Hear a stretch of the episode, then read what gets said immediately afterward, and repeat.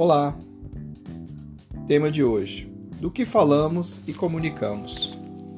Aprecio escutar o modo como as pessoas falam e se comunicam. Aprendo com as expressões. Elas vinculam seus desejos aos sons e conseguem um resultado de comunicação fantástico com outras pessoas. A linguagem foi capaz de moldar nações, de dar autenticidade cultural na criação de grupos étnicos. A comunicação tem sido minha paixão, foi minha primeira formação. Hoje temos mais facilidade no estudo da linguagem, mas a ciência da linguagem é um estímulo constante para poucos e um mergulho em suas regras e composições, no encadeamento de ideias e no conjunto de instruções é ainda um grande desafio para um grupo menor de iniciados. Aprendi que a linguagem é uma forma cultural de expressão que está sempre se alterando. É qualquer meio sistemático de comunicar ideias ou sentimentos por meio de signos convencionais, sonoros, gráficos, gestuais.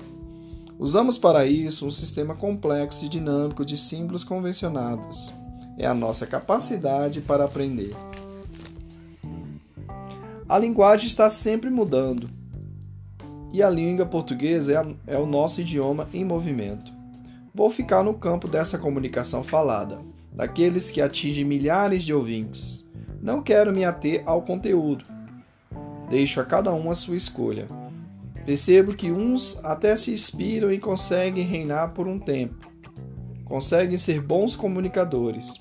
Têm conhecimento de, dos segredos da audiência, da matéria que abordam e conseguem estar em destaque.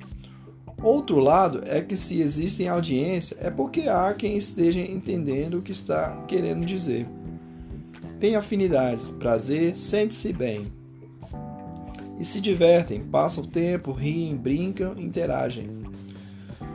Como indivíduos, somos instrumentos de comunicação e estamos sempre tentando passar uma mensagem.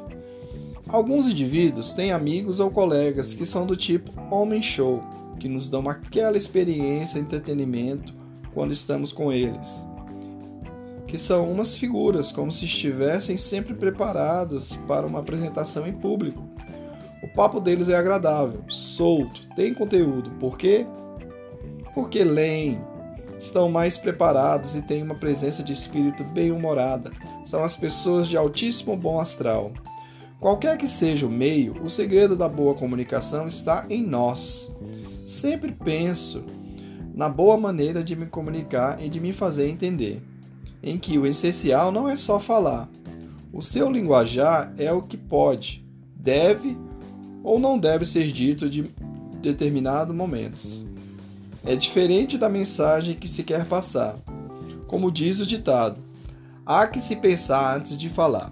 Ou como deve ter dito Aristóteles, o sábio nunca diz o que pensa, mas pensa sempre tudo o que diz. Sendo assim, recomenda-se sensatez e bom senso nas mensagens.